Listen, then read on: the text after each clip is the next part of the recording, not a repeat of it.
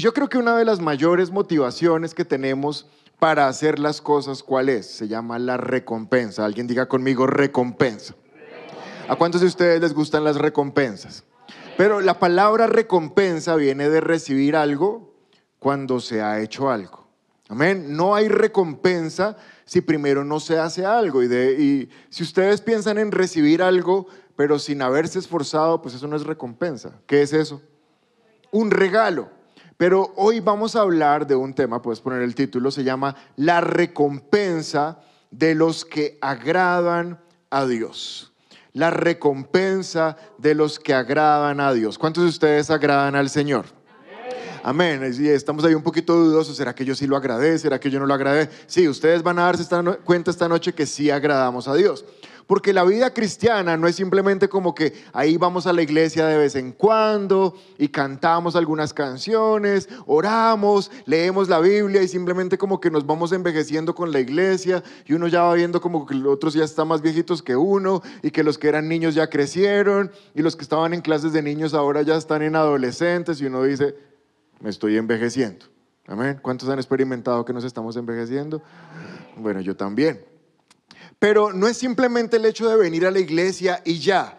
No, venir, amar a Dios, estar consagrados, tiene recompensa. Alguien diga conmigo, hay recompensa. Y esa recompensa es ahora. Yo sé que hay recompensa eterna, yo ya prediqué todo este tiempo del tribunal de Cristo, del juicio del gran trono blanco, yo todo eso me lo sé, yo sé que ustedes también lo saben, que en el cielo hay recompensa. Pero no solamente en el cielo hay recompensa, en la tierra va a haber recompensa. Vamos a leer Hebreos capítulo 11, verso 6, y seguimos con el estudio que el Señor nos guió al, respecto de la fe.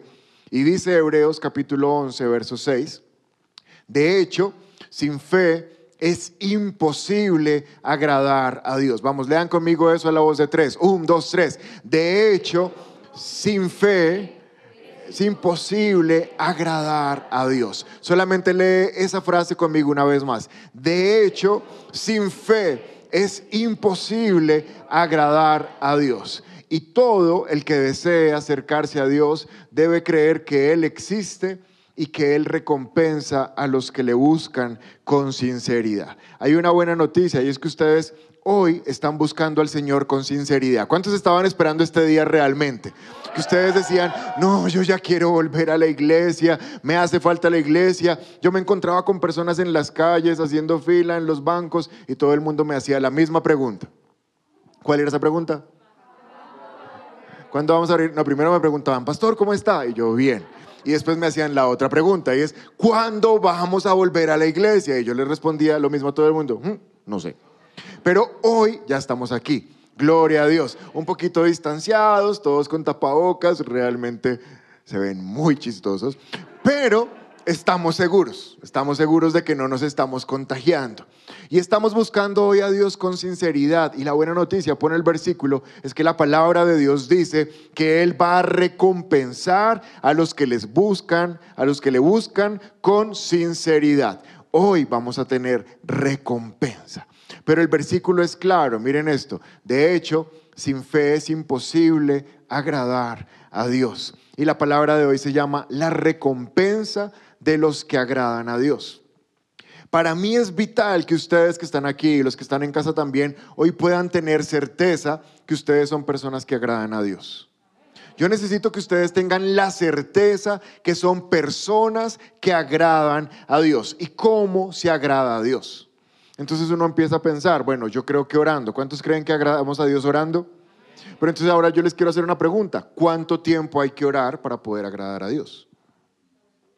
Si hay que orar para agradar a Dios, ¿cuánto tiempo hay que orar? Todo el tiempo. ¿Cuántos creen que servir a Dios agrada a Dios? Pero ¿cuánto hay que servir para poder agradar a Dios? Todo el tiempo. ¿Cuántos creen que dar agrada a Dios? ¿Y cuánto hay que dar? Bueno, digan lo que estaban diciendo. Todo lo que tenemos. Pues no veníamos en esa onda. Oramos todo el tiempo. Servimos todo el tiempo. Bueno, vamos a dar. ¿Cuánto vamos a dar? Pastor, todo, todo. No, usted no va a dar todo. No me mienta. Ni se mienta. Usted no va a dar todo. Usted no va a servir todo el tiempo. y usted no va a orar todo el tiempo. Es decir, que si yo no oré hoy, me voy a ir más trágico. Si yo no he orado toda la semana, ¿no agradé a Dios? ¿Lo agradé o no lo agradé?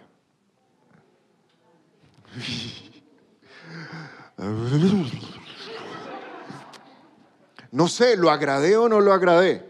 Si llevo toda la pandemia, ¿cómo me fui de extremo? Llevo toda la pandemia sin leer la Biblia, ¿llevo toda la pandemia desagradando a Dios? ¿Sí? ¿Cuántos dicen que sí? Sean valientes. Todos los de este lado y los de este lado, como los de este lado no alcanzan a ver los de allá, no saben si levantar la mano o no, están perdidos.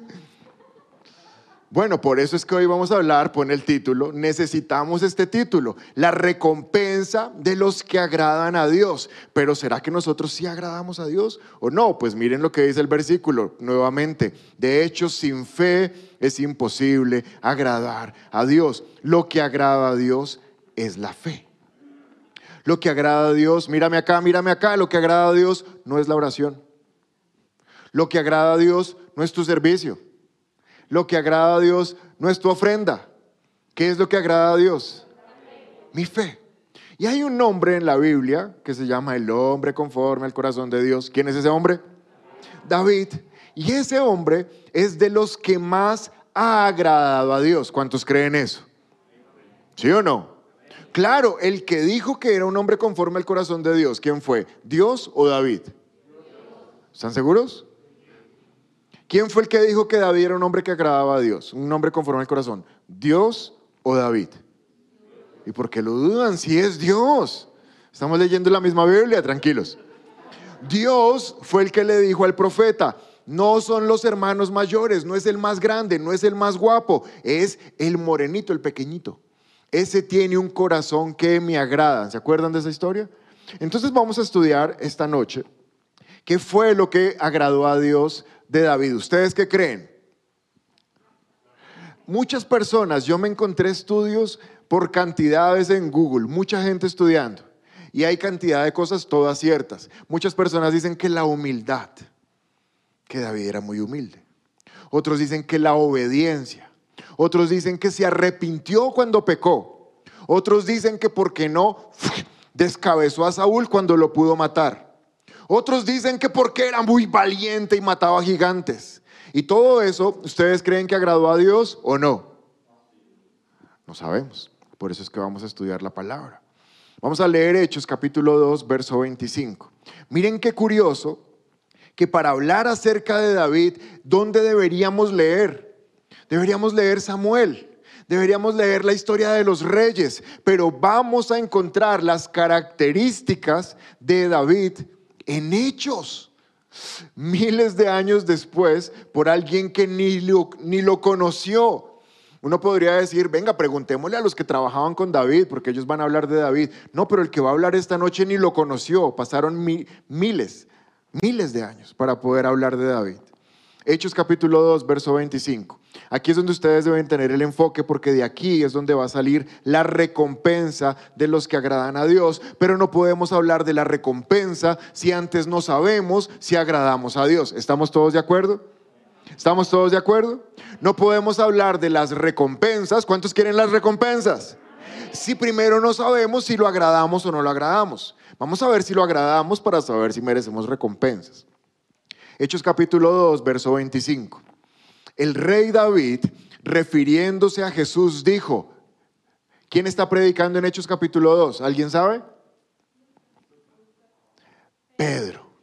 Esta es la primera predicación de Pedro cuando recibe el Espíritu Santo en Pentecostés. Ahora recibe un poder que Jesús llamó de nuevo y empieza a predicarle a los fariseos y a decirle, ustedes lo crucificaron. Y va a empezar a predicar. ¿Se acuerdan de eso? ¿Se acuerdan de eso, sí o no? ¿Han leído la Biblia en la pandemia, sí o no? Amén, gloria a Dios. El rey David, está hablando Pedro, el rey David refiriéndose a Jesús. ¿Qué? El rey David refiriéndose a Jesús. ¿No les parece que eso ya es raro? Si Jesús apareció como mil y muchos años después de David, ¿cómo va a hablar el rey David de Jesús? Pero vamos a ver qué es lo que dice. El rey David, refiriéndose a Jesús, dijo, yo veía siempre al Señor delante de mí. ¿Cómo les parece eso? El Espíritu Santo, mírenme acá, le reveló al rey David siglos antes de que Jesús naciera que Jesús caminaba delante de David. Y ni siquiera Jesús se había encarnado y se había hecho hombre. ¿Están siguiendo? Miren lo que dice después. Con él a mi derecha, ¿quién es él? Jesús. El rey David está diciendo, con él a mi derecha, nada me hará caer. Verso 26. Con razón, con razón mi corazón está contento. ¿Por qué el corazón de David está contento? Nada más y nada menos porque Jesús está al lado de él. Y no ha nacido Jesús. Y mi lengua grita sus alabanzas. Ay, David es un adorador. ¿Y por qué adoraba? ¿Por qué sabía adorar? ¿A quién adoraba? Eso es lo que vamos a aprender esta noche. Mi cuerpo descansa en esperanza. Verso 27, pues tú no dejarás mi alma entre los muertos, ni permitirás que tu santo, ¿quién es el santo? ¿Quién es el santo? ¿Y David era un santo? No, David era un asesino. David era un inmoral. David era un infiel. David era un violador. Pero ¿sabe cómo se está llamando David a él mismo? Tu santo. qué revelación. Ojalá nosotros como iglesia tuviéramos esa misma revelación. Pues tú no dejarás mi alma entre los muertos y no permitirás que tu santo se pudra en la tumba me has mostrado el camino de la vida y me llenarás con la alegría de tu presencia. Verso 30. Ahora eh, Pedro va a hablar de David. Antes como que se apersonó del discurso de David y lo pronunció. Pero ahora va a hablar de lo que dijo David. Pero él era un profeta. ¿Quién era un profeta? David era tremendo. Él era rey y era profeta. Es impresionante y sabía que Dios había prometido mediante juramento que uno de los propios descendientes de David se sentaría en su trono. ¿Quién era el descendiente de David que se iba a sentar en el trono? Salomón. Salomón también. Pero estaba hablando a futuro que por la línea de David venía un descendiente que se iba a sentar en el trono. ¿Quién era ese descendiente? Jesús. Y el verso 31 es espectacular. Miren ahí la pantalla. David estaba mirando el futuro y hablaba de la resurrección del Mesías. Y miren lo que decía David. Él decía, Dios no lo dejará entre los muertos ni permitirá que su cuerpo se pudra en la tumba. Ahora, mírenme acá, ¿por qué David agradó a Dios? ¿Por qué David era un hombre conforme al corazón de Dios? ¿Por qué Dios lo vio y dijo, ese me agrada? ¿Por qué? ¿Por la fe en qué? En un Jesús que ni siquiera había nacido. Lo que agrada a Dios es la fe en Jesús y en la resurrección, dice la palabra, que David ya tenía la revelación no solamente de Jesús, sino dice ahí de la resurrección del Mesías. O sea, David tenía información que nadie más sabía. Pero David podría tener esa información y perfectamente no creerla, ¿o sí? decir, no, esto me lo estoy imaginando, me estoy volviendo loco. Pero no, él tenía información por medio del Espíritu, porque era un profeta, que iba a nacer un Mesías que se llamaba Jesús, que iba a morir, que iba a resucitar. Y por esa fe que David tenía en su corazón es que se puede decir de él que es un hombre que agrada a Dios. Ahora, ¿cuántos llevan mucho tiempo sin orar? No importa, ¿agradas a Dios o no? ¿Por qué lo agradas? ¿Por la fe en qué? ¿Estamos de acuerdo todos acá que creemos en Jesús? Y David sí mató gigantes. David sí fue valiente. David sí eh, honró la autoridad del rey Saúl. Todo eso es cierto, pero nada de eso agradó a Dios. Eso era lo que él tenía que hacer. Amén. Tú no oras para agradar a Dios. Tú no ayunas 21 días para agradar a Dios. Amén. Tú no ofrendas para agradar a Dios. Tú no vienes hoy a la iglesia a pesar de la pandemia. Tengo miedo, pero voy a ir a la iglesia para agradar a Dios. No, tú te quedas en la casa y también agradas a Dios. No estamos acá para agradar a Dios. Tenemos fe en el Mesías y por eso agradamos a Dios. Ahora, ¿las recompensas son para ustedes o no son para ustedes? ¿Las recompensas son para ustedes o no son para ustedes? Sí, porque ustedes agradan mucho a Dios al creer en Cristo. De hecho, uno pensaría que, que todas esas cosas que la Biblia habla de David y que a veces exaltamos tanto, son las que agradaban a Dios. Pero si ustedes pueden estar de acuerdo conmigo esta noche, muchas de esas cosas que agradaron a Dios después ocasionaron que David cometiera embarradas muy grandes. Él tenía un poder muy fuerte y abusó de ese poder. Y mientras abusó de ese poder, embarazó a la que no tenía que embarazar. Y terminó matando al que no tenía que matar.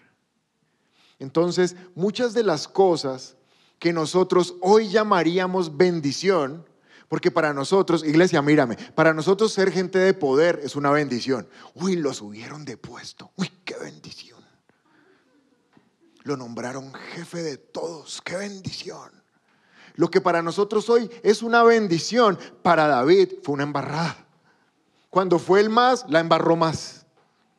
Entonces nuestra bendición, nuestra recompensa no se mide en términos de cuánto te ganas, porque David era el más rico. De hecho, hoy sigue siendo de los hombres más ricos de toda la humanidad. La bendición no se mide en cuánto poder tienes, porque David era de los hombres más poderosos y aún así la embarró. La bendición no se, mide en cuánta gente te sirve, porque David era jefe de muchos ejércitos y en un momento se llenó tanto de orgullo que los censó. ¿Se acuerdan de esa historia? Se le llenó el corazón y dijo, yo quiero saber cuántos soldados tengo. Y el profeta le decía, pero ¿para qué? Si nuestra fuerza no depende de los soldados, dependes de Dios. Y él, no, yo quiero saber cuántos somos. Y cuando lo censó le vino una tragedia terrible. Porque Dios dijo, tú piensas que el poder es tuyo, no te das cuenta que el poder es mío. Entonces, ¿sabes algo, iglesia? Lo que nosotros a veces llamamos bendición no es una bendición, es el camino para la destrucción. Y mucha gente este año debe estar preguntándose, pero luego no era un año de bendición, no era un año de abundancia. ¿Sabes? Te hubiera pasado que donde Dios te abunde, donde Dios te prospere, te revienta como el odre que se rompe cuando se, se le pone un parche nuevo. Porque hay gente que no tiene el corazón preparado para la bendición y quieren ser bendecidos. Y Dios sabe a quién puede bendecir. Dios sabe a quién puede prosperar. Dios sabe al que va a prosperar y cuando lo prospere lo va, a dejar. Le va a tirar la puerta en la cara y se va a ir con la bendición. Dios sabe. ¿Y por qué sabe? Porque ya le pasó con un hombre llamado David. Amén. Amén. Pero David, yo quiero que tú tengas el primer punto claro. ¿Cuál es el primer punto claro? El rey David, sin haber conocido a Jesús, ya creía en Jesús. ¿Claro eso? No lo conocía, pero ya creía en Jesús. ¿Cuántos han leído el Salmo 23? Yo creo que el Salmo 23 es de los escritos de la Biblia más famoso en todo el mundo. Hasta los que no son cristianos saben que el Salmo 23 existe. Usted puede coger un ateo y él sabe que el Señor es mi pastor y que nada me falta. Al menos eso se sabe. Porque es de los escritos poéticos más importantes en la historia de la humanidad. No para el pueblo de Dios, para la humanidad. Todo el mundo sabe que ese salmo existe. Lo han visto en, una tienda, lo han visto en una nevera pegada, en algún lugar, lo han visto en, en, un bus, ahí en el vidrio del conductor. En algún lado han visto que el Señor es mi pastor y que nada me faltará. ¿Cuántas veces ustedes han leído el Salmo 23? Esa era la respuesta que quería oír. Uh, uh. Porque son muchas. ¿Cuántas veces lo habremos leído en la iglesia? Muchas. Pero ahora yo quiero que tú entiendas que David escribe el Salmo 23 porque conoce a Jesús. Y esto le da otro significado completamente diferente. Porque uno piensa que el Salmo 23 es, el Señor, Dios, es mi pastor. Pero él no está hablando de Dios, porque Dios no es el pastor. ¿Cuántos saben eso? ¿Cuántos saben que Dios no es el pastor? Jesús dijo, ¿qué dijo él? yo soy el buen pastor. Y entonces David, ¿por qué está escribiendo de una persona que no conoce? Por la revelación sobrenatural del Espíritu Santo. Y ahora, a través del Salmo 23, vamos a hacer un, paralelo con Hechos capítulo 2. El Salmo 23 lo escribe David, Hechos capítulo 2 está hablando Pedro, y vamos a hacer un paralelo y vamos a sacar las recompensas, ahora sí, de los que agradan a Dios. ¿Cuántos aquí agradan a Dios? Pero ustedes no oraron. ¿Lo agradan o no lo agradan? Obvio, ya nadie puede decir aquí, no, hoy yo dije una mentirita. Yo no sé si desagrade a Dios un poquitito. Tú no puedes desagradar a Dios ni un poquitito, ni puedes agradar otro poquitito más a Dios. Tú ya lo agradas la medida suficiente. ¿Sabes cuál es la medida? Tu fe en Cristo. Gracias por tu entusiasmo. Tu medida de agradar a Dios es la fe que tienes en Cristo. Y puedes orar mañana 10 horas y no acumulaste millas de agradamiento a Dios. Y puedes dejar de orar toda la semana y no desacumulaste millas de desagradación a Dios. Agradamiento y desagradación, eso tiene que entrar en el diccionario. No lo podemos agradar más, no lo podemos agradar menos, lo agradamos ya la medida que es Cristo. Él es la medida de agradar a Dios. Pero como ustedes creen en Cristo, ustedes agradan a Dios. Y les voy a mostrar entonces ahora sí las recompensas de los que agradan a Dios. Hechos capítulo 2, verso 25. Hechos capítulo 2, verso 25. Dice la palabra, esto ya lo leímos, solo lo vamos a repasar. El rey David, refiriéndose a Jesús, dijo, yo veía siempre al Señor delante de mí. Alguien diga conmigo, delante de mí. Ahora dilo con ánimo, delante de mí. Ahora dilo como si estuvieras feliz de estar en la iglesia, delante de mí. Yo veía al Señor delante de mí. Esa es la primera recompensa de agradar a Dios. Quizás todos estábamos esperando como, ay, ¿cuáles son? ¿Cuáles son? La primera es que Jesús va delante tuyo. Qué espectáculo. Qué cosa tan impresionante. Saber que tú caminas y adelante va Jesús. Que Él es el que va marcando el paso. ¿Sabes cómo se llama esa recompensa? Dirección. Nosotros, los hijos de Dios, necesitamos dirección. Una de las recompensas de agradar a Dios por medio de la fe en Cristo es recibir la dirección de Cristo. ¿Tú te puedes imaginar si vamos caminando detrás de Jesús? ¿Qué tan, ¿Qué tan mal nos puede ir si vamos detrás de Jesús? ¿Nos va a ir mal? Nunca nos va a ir mal. Seguramente van a haber momentos difíciles, porque Jesús cuando caminó por la tierra pasó por momentos difíciles, sí o no. Entonces Él va a pasar por momentos difíciles y tú vas detrás caminando por momentos difíciles. Lo bueno es que vas viendo a Jesús. Eso es una recompensa. ¿Les parece una buena o mala recompensa? Es la mejor recompensa saber que Jesús va adelante. Ahora quiero que te imagines esta historia. Vuelve a esa historia cuando David tiene a Saúl ahí en, una cueva, ¿se acuerdan de eso? Y Saúl ha intentado matar muchas veces a David, Saúl era el primer rey, eh, David lo iba a suceder en el reino, pero Saúl tenía un espíritu que lo atormentaba y lo inducía a que tratara de matar a David. Y en un momento, ese día, eh, no sé qué comió Saúl, se le aflojó la barriguita. Y le tocó entrar de afán a una cueva. Y cuando está ahí, David tiene la oportunidad de cogerlo y descabezarlo, pero no lo hace. Simplemente corta un pedacito de su túnica para después mostrársela y decirle, mira, te pude matar, pero no te maté, porque te respeto. Y Saúl dice, no, mi amado David, y al otro día lo quiere volver a matar. ¿Se acuerdan de eso, verdad? Quiero que se imaginen esa historia David a punto de cortar y tiene, ahí la túnica y dice, ¿será que corto la túnica o le corto la cabeza? ¿La túnica o la cabeza? Ay, ¿qué hago? ¿Qué hubieran hecho ustedes? ¿No respondan? Por sus caras ya sé algunos están haciendo. No importa. Pero ahora vuelve a pensar que Jesús está delante de David. En esa escena, en esa cueva, aparentemente solo hay dos personas, Saúl, David, pero ahora la palabra nos revela que no hay dos, sino que hay tres. Jesús está delante de David. ¿Ustedes creen que David va a matar a Saúl si Jesús va adelante? Esto es como cuando usted ve una película y ve la película y dice, ay, no entendí nada.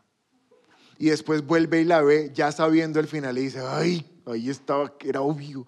Mírenlo, ahí pasó, ahí pasó, ahí pasó. Claro, ese era. ¿Les ha pasado eso alguna vez con una película? Es lo mismo leer la Biblia, sabiendo que Jesús está ahí, uno dice, ay, no fue que David no lo quiso matar, es que Jesús estaba delante de David. ¿Me comprenden? Saber que Jesús estaba delante de David cambia todas las historias de la Biblia que usted haya leído con respecto a David. Porque uno dice, uy, ese David tan valiente, ¿cómo mató a ese gigante? Fácil, si Jesús iba adelante. Con una sola piedra. ¿Cuántos de ustedes han pensado como qué puntería la de ese David?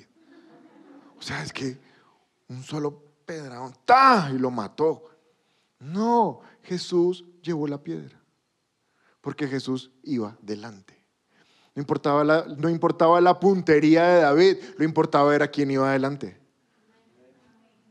¿Está siendo claro? Y eso es una recompensa para los que aman a Dios, que Jesús va adelante.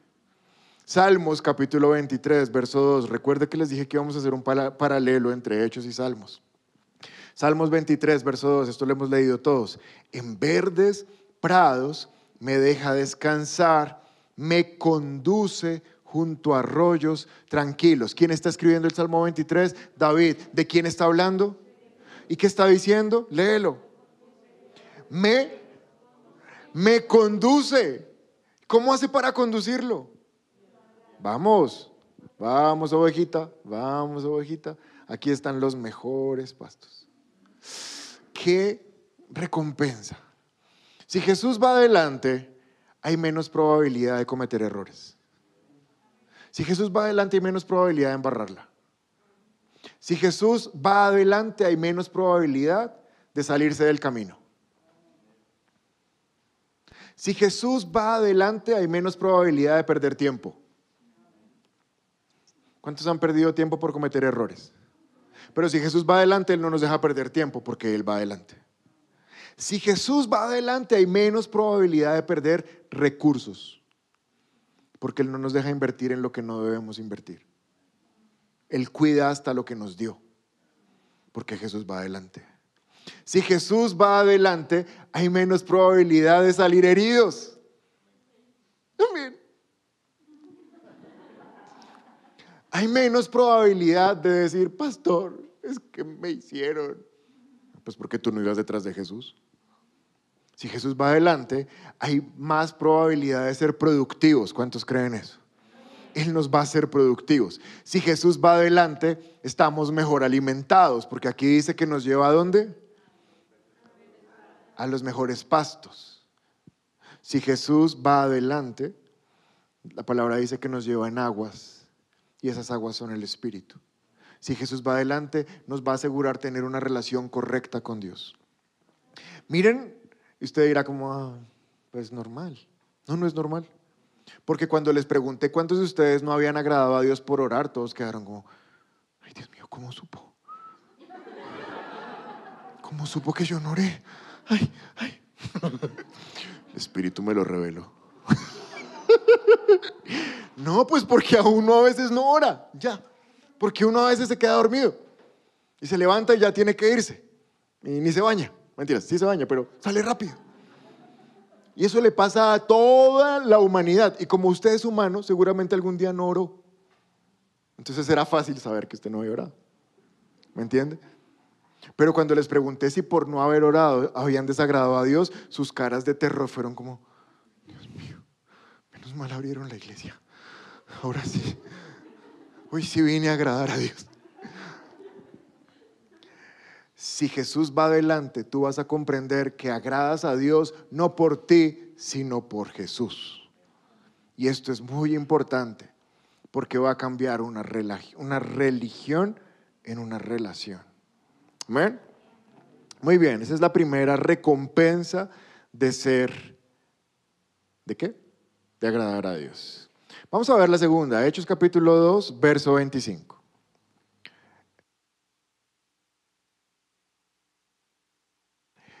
Hechos capítulo 2, verso 25. El rey David dijo lo siguiente acerca de él. Yo veo que el Señor siempre está conmigo. Esta es otra versión del mismo versículo. En el otro decía, el Señor va adelante. En esta dice, el Señor siempre está conmigo. Pero lo que quiero hacer énfasis es lo que dice abajo. No seré sacudido porque Él está a mi lado. Vamos, lee esa parte conmigo. No seré sacudido porque Él está a mi lado. Digo conmigo una vez más, no seré sacudido porque Él está a mi lado. En la primera recompensa, ¿dónde estaba Jesús? ¿Dónde estaba Jesús? Adelante. Y en esta segunda recompensa, ¿dónde está Jesús? Miren acá, no seré sacudido porque el Señor está a mi lado. Entonces, segunda recompensa se llama no ser sacudido. No seremos sacudidos porque el Señor está a nuestro lado. Segunda carta, segundo libro de Samuel, capítulo 7, verso 1. Dice la palabra de Dios. Una vez que David se instaló en el palacio y el Señor le dio descanso de los enemigos que lo rodeaban. ¿Sabes esta segunda recompensa de las personas que agradan a Dios? ¿Cómo se llama? Protección. No serás sacudido. Porque yo no quiero profetizar algo malo. Yo solamente te quiero decir lo que está pasando en el mundo. Y en el mundo todo está volviendo a empezar. En el mundo las cuarentenas están volviendo a empezar.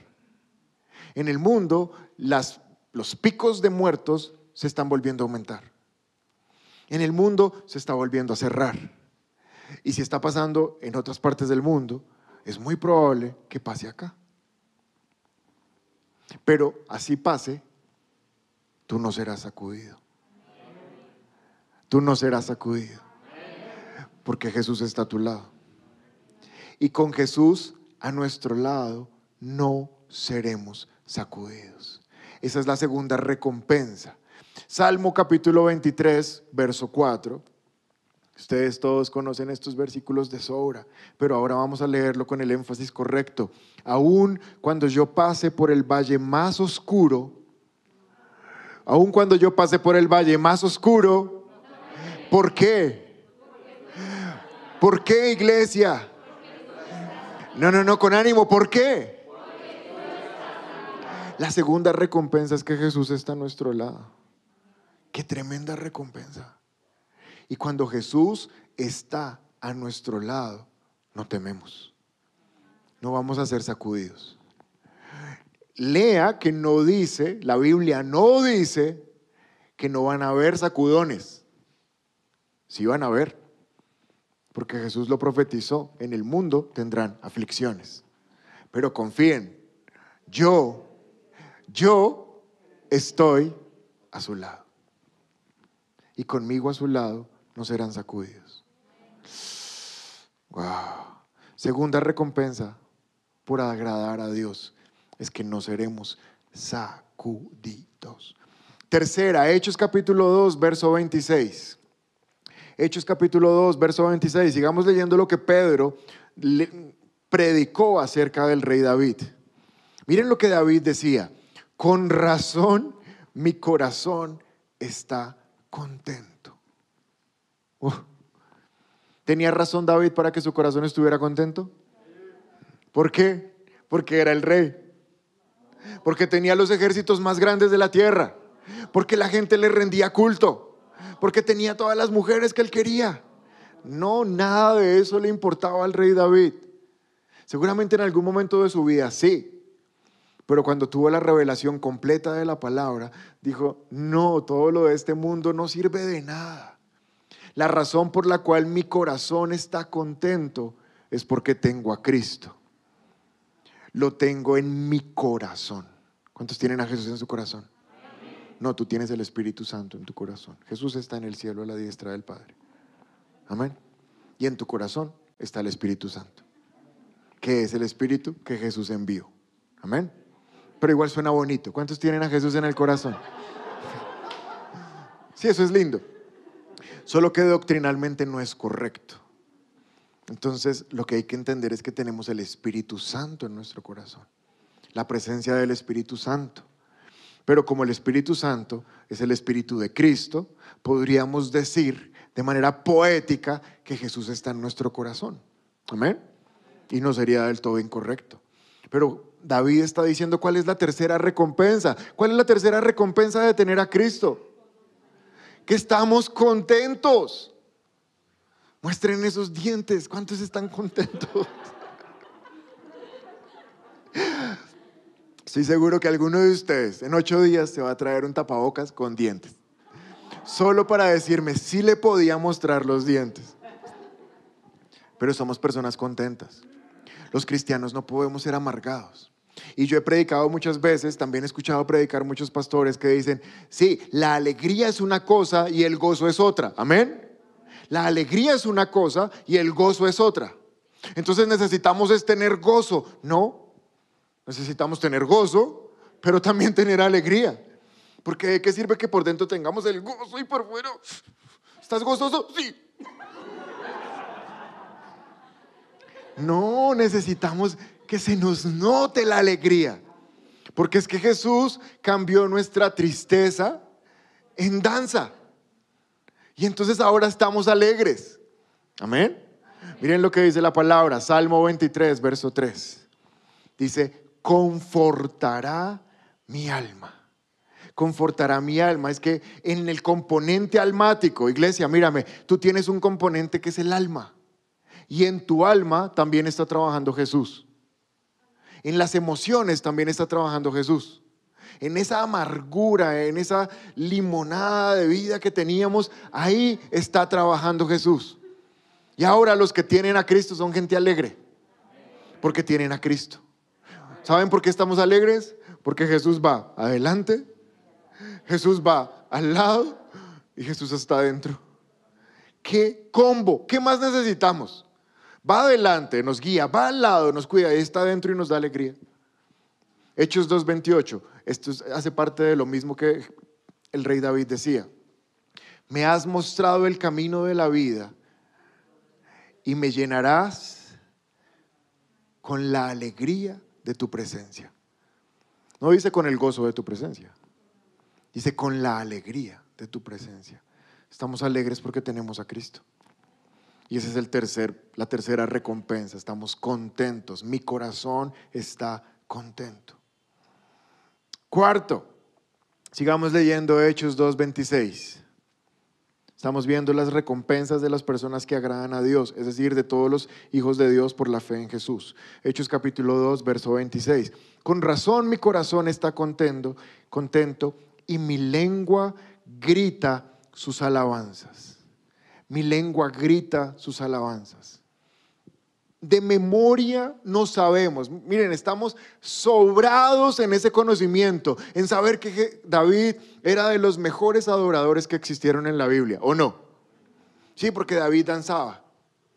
Sí, porque David escribió muchísimos salmos. No, esa no es la razón. La razón es porque David tenía la revelación de Jesucristo. Y por eso tenía una adoración genuina él sabía cuál era el objeto de su adoración, Cristo. Amén. Entonces a veces uno trata de adorar a Dios. Y pastor, es que a mí casi no me gusta la música cristiana. Es que la música del mundo es más chévere, la cristiana es aburrida. Y, y, se me dificulta cantar, y se me dificulta adorar, y se me dificulta levantar las manos. Solamente necesitas algo. Recibe a Cristo en tu corazón.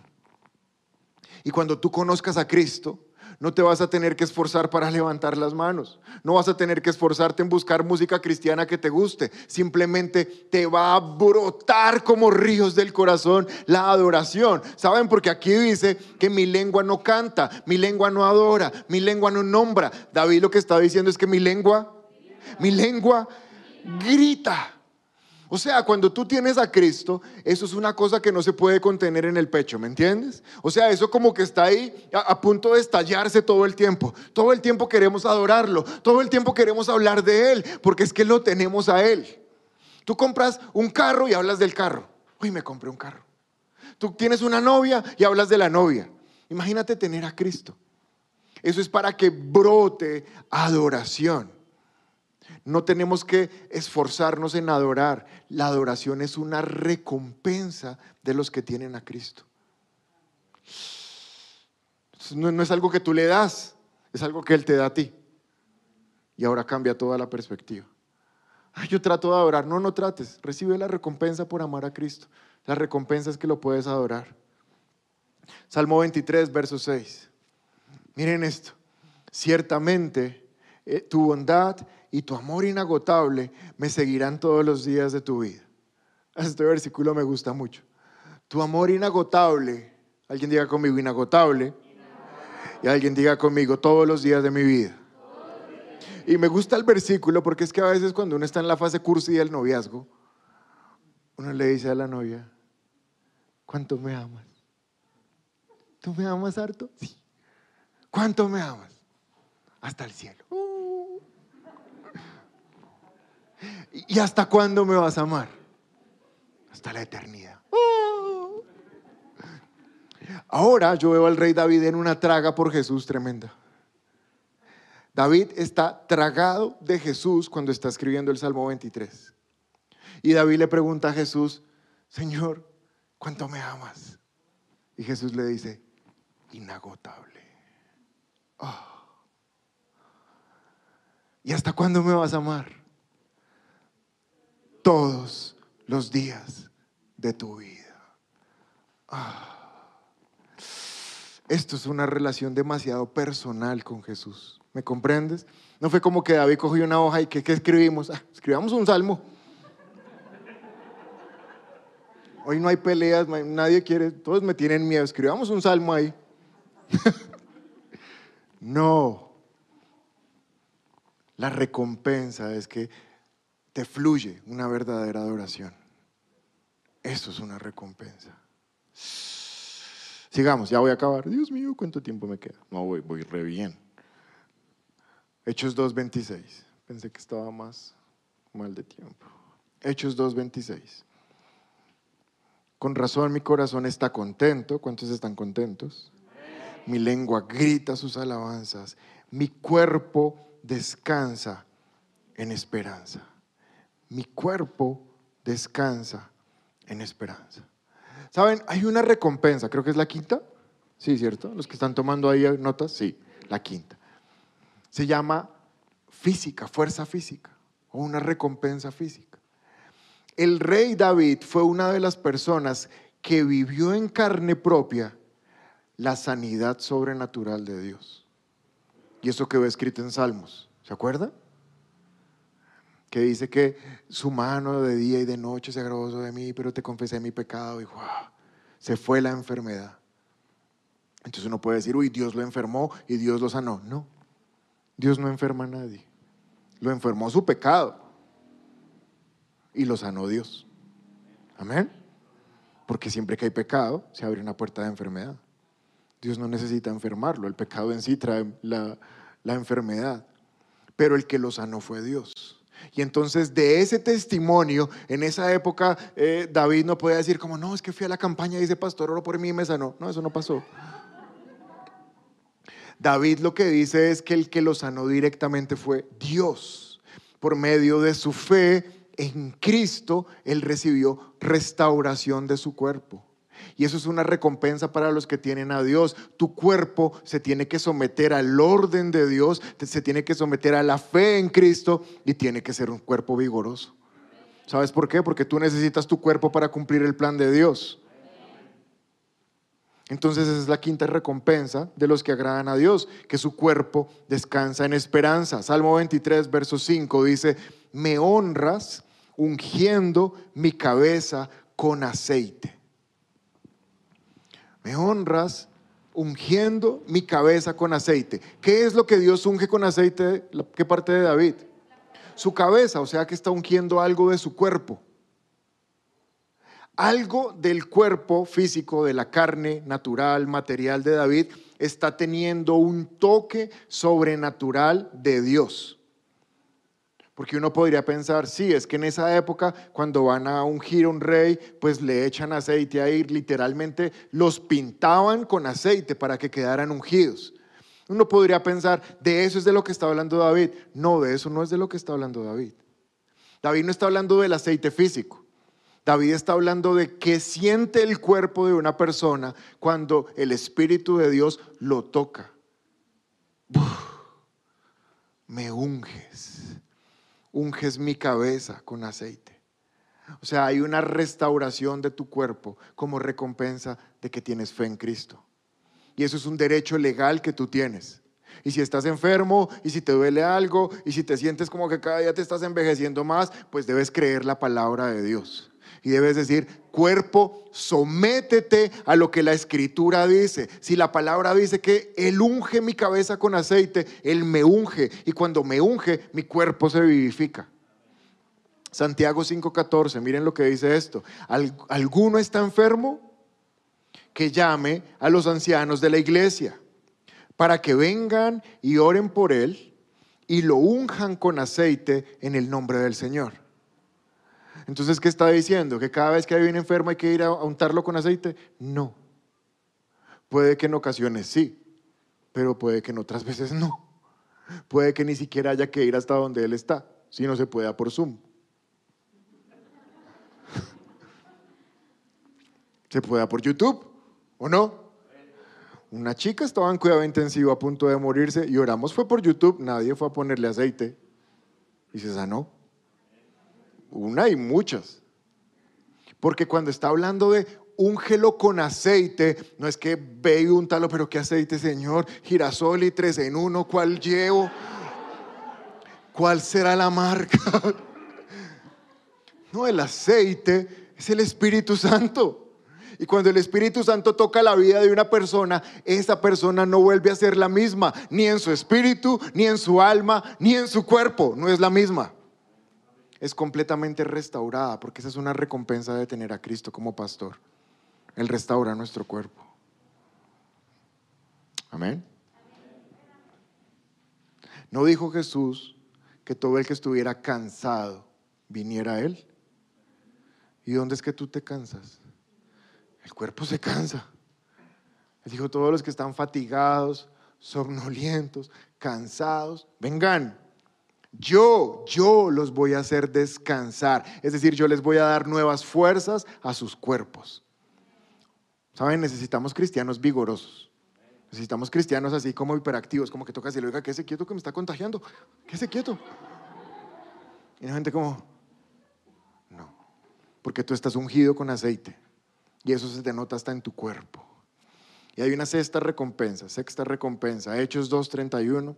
Con esta terminamos. Hechos 2.31. Este versículo no puede ser más bueno. David estaba mirando hacia el futuro y hablaba de la resurrección del Mesías. Él decía que Dios no lo dejaría entre los muertos ni permitiría que su cuerpo se pudriera en la tumba. Mírenme un segundo, ya terminé. David tenía perfectamente claro la resurrección de los muertos. La tenía perfectamente clara. ¿Cómo sabemos que David lo tenía claro? Porque cuando se le murió su hijo, ¿se acuerdan que se le murió el hijo una vez? El hijo fruto del pecado. Se le murió. Y él dijo, no, yo le tuerzo la mano a Dios a punta de ayuno y Dios me lo sana. Se le murió. Y Jesús guardó el, guardó el, duelo y toda la gente que estaba con él decía, no, el rey se va a morir de pena moral, ese señor está re mal. Pero dice que pasó el tiempo del duelo y se levantó como si nada y la gente dijo, definitivamente, es bipolar. O sea, está deprimido y ahora se levantó como si nada. Y le preguntan, ¿qué le pasó? Y él dice, lo que pasa es que yo ya no puedo ir, ya no puedo hacer que él venga a mí, pero yo sí voy a ir donde él. Y ahí hay una cantidad de doctrinas tremendas. Era un niño, se fue directamente al cielo, porque de ellos es el reino de los cielos. No hay necesidad de bautizarlo en agua ni nada de eso, se fue derecho. Pero hay otra doctrina tremenda que se la predica hace ocho días, por eso conecta también esto. Él dijo, yo voy a ir a él. O sea, David llegaba al cielo y decía, ¿dónde está mi hijo que se me murió? Papito, allá se lo iba a reencontrar. Entonces por eso David quedó tranquilo. En el cielo lo vuelvo a ver. No lo disfruté aquí en la tierra, eh, no peleamos, no trató de quitarme el reino. Bueno, gloria a Dios, pero en el cielo lo voy a disfrutar eternamente. Yo voy a ir a él. ¿Y por qué David sabía que él iba a ir a donde estaba el niño? Porque tenía fe en la resurrección. La sexta recompensa de gente que agrada a Dios es la resurrección de sus almas. Casi nada. Ah, yo pensé que iba a hablar de ascensos, matrimonios. Nah, eso se queda acá. Esto está demasiado rápido. Que tenemos es que enfocarnos en el cielo y entender que la mayor recompensa que tenemos es la vida eterna. Por la fe en Jesucristo. Miren cómo termina esto. Tan, tan, tan. Salmos 23, 6. Y en la casa del Señor viviré por siempre. Así termina el Salmo 23.6. No podía tenerlo más claro Jesús. David. No lo podía tener más claro. El Salmo 23, déjenme darle solo este tip, que es tremendo, lo aprendí de mi pastor esta semana. El Salmo 23 narra desde la conversión de David, el nuevo nacimiento por la fe en Cristo, el Señor es mi pastor, ahí nace de nuevo hasta la muerte de David y la certeza de que se va al cielo. Y en la casa del Señor habitaré por largos días. Es decir, que el Salmo 23 narra toda la vida de fe del rey David, hasta que fue recibido en el cielo. Y a través de ese salmo y a través de Hechos 2, ustedes hoy han recibido seis recompensas de la fe en Cristo Jesús. Amén. Muy bien, vamos a orar. Pueden ponerse de pie, por favor. Si es la primera vez que te conectas con nuestra iglesia y quieres aceptar a Jesús en tu corazón, te invitamos a que des clic en este video.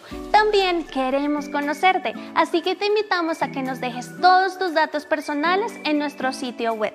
Por último, si quieres ver nuestro último video, te invitamos a dar clic aquí. Recuerda suscribirte, activar las notificaciones y seguirnos en todas nuestras redes sociales. Somos un lugar cerca de ti y trabajamos por una nueva generación.